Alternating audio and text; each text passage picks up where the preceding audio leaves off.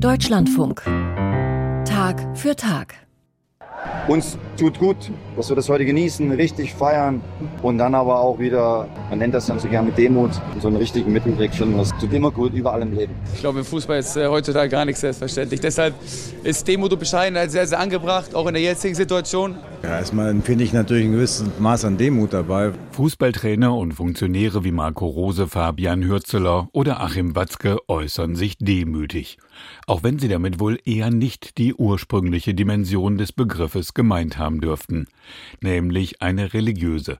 Der evangelische Theologe Siegfried Eckert verweist auf die jüdischen Wurzeln der Demut. Da gibt es ein hebräisches Wort für Demut, das heißt Anna. Und das bedeutet sich ducken, beugen.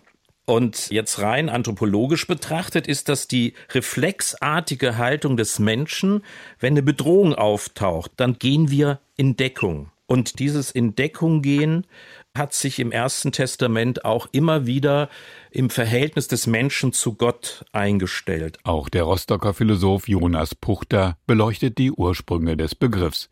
Den sprachgeschichtlichen Hintergrund skizziert er so. Der Begriff Demut legt jetzt rein etymologisch schon eine negative Konnotation, jetzt aus unserer modernen Perspektive zumindest nahe. Also die altgriechische Tapeiноphrosyne, das bezeichnet streng genommen etwas, was niedrig, arm oder gering ist. Und auch im lateinischen Wort humilitas, da steckt noch das bekannte Wort humors drinnen. Und die Demut bezeichnet so betrachtet also auch, also jetzt rein sprachlich gesehen, etwas, das am Erdboden sich befindet oder am Erdboden kriecht. Die Demut beschreibt in der christlichen Tradition vor allem das Verhältnis des Menschen zu Gott. Also der Mensch ist abhängig von Gott, weil er von ihm geschaffen ist und alles aus seiner Gnade empfangen hat beispielsweise. Er ist gegen Gott und seine Allmacht machtlos, selbst als Mensch, und er ist hinsichtlich seiner Fähigkeiten oder seines Wissens ihm gegenüber begrenzt. Diese Haltung schlage sich auch im zentralen Gebet des Christentums nieder. Vater unser im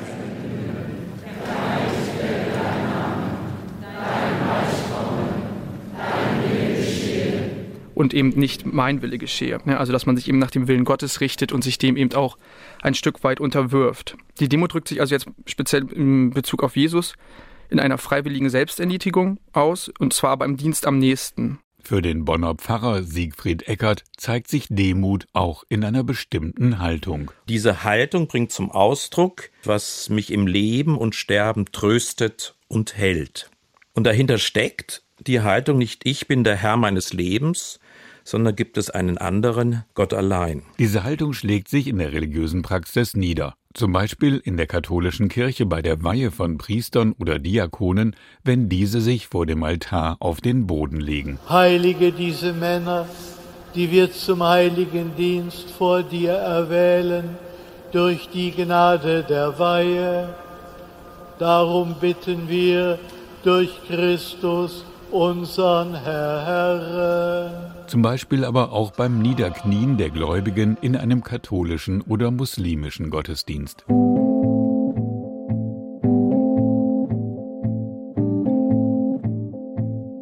Aber Jonas Puchter, Philosoph an der Uni Rostock, weist darauf hin, dass es nicht nur die religiösen Konnotationen der Demut gibt. Unter Demut verstehe ich das bereitwillige Eingeständnis des Menschen in seine Abhängigkeit, Machtlosigkeit und Begrenztheit.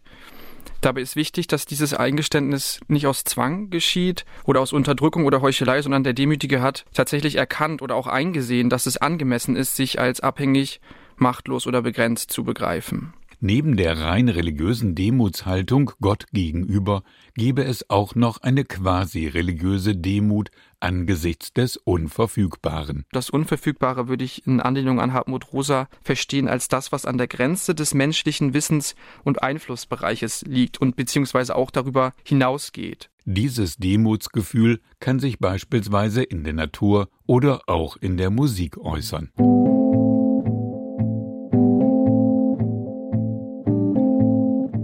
Demut, so Jonas Puchter, können nicht verordnet werden. Ein Gefühl der Demut entstehe zum einen aus eigener Betroffenheit, zum Beispiel nach einer Naturkatastrophe. Der andere Zugang zur Demut ist eine vernünftige Praxis der Selbsterkenntnis, eine an der Wahrheit interessierte und aufrichtige Selbsteinschätzung. Sie soll eigentlich eher als ein erdendes Korrektiv gelten. In der Philosophie spricht man auch von einer Demut des Annehmens, die den Menschen vor Hybris, also Hochmut oder Selbstüberschätzung, bewahren soll. Dafür ist die Annahme wichtig, dass wir als Menschen, wenn wir zum Beispiel unser Leben, aber vor allem auch die Natur durch Technik beherrschen wollen, dass wir eigentlich niemals vollständig die Konsequenzen unseres Handelns einsehen können.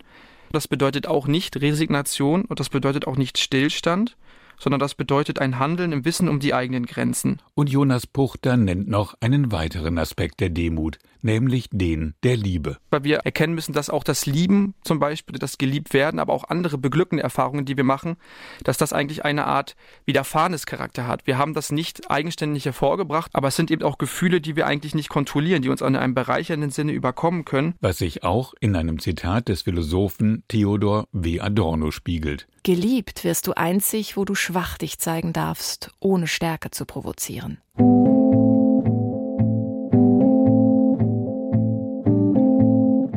Demut macht nicht klein, sondern sie stärkt den Rücken, sagt der Theologe Siegfried Eckert. Aber er gibt auch zu bedenken, dass es eine extrem vergiftete Wirkungsgeschichte der Demut gibt. Man hat Demut mit Unterwürfigkeit verwechselt. Und das ist viel zu oft in Kirche und Christentum, aber auch gesellschaftlich, politisch missbraucht worden. Und dieses Kleinmachen findet immer da statt, wo Menschen mit ihren Machtinteressen Interesse haben, andere klein zu machen und zu unterwerfen. Und man stößt aktuell auch auf eine andere Form des Missbrauchs, erläutert Annette Behnken, evangelische Theologin und Sprecherin der ARD-Reihe Wort zum Sonntag. Ich nehme auch etwas wahr in den letzten Jahren, dass gerne Menschen, die sehr erfolgreich sind, von sich selber sagen, dass sie das ganz demütig gemacht hat. Und da merke ich, dass sich manchmal so ein Gefühl in mir regt, dass ich das nicht so ganz glauben kann. Und das Gefühl habe, manchmal wird es auch so ein Orden, den man sich selber anheftet, dass man von sich selbst sagt, ich bin zwar wahnsinnig erfolgreich, aber ich kann auch gar nichts dafür und bin total demütig. Demut, sie hat da ihre Grenze, wo Menschen sie vorspielen. Und ich glaube, das merkt man ja manchmal auch. Wenn es vorgespielt ist, dann spürt man irgendwie ein seltsames Gefühl von, da stimmt irgendwas nicht.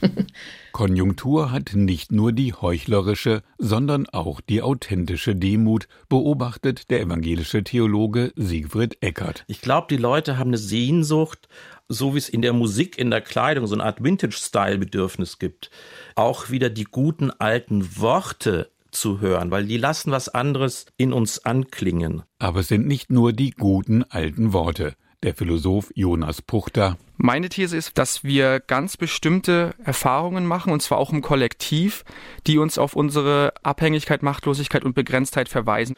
Natürlich sind wir zutiefst entsetzt über den Größenwahn des Menschen. Also wir fahren uns ja vor die Wand. Der Klimawandel menschengemacht, die Kriege menschengemacht, der Turmbau zu Babel hat bis heute nicht aufgehört. Und da ist die Demut zumindest die Anti-Haltung zur Hybris des Menschen, also die Anti-Haltung zum Hochmut.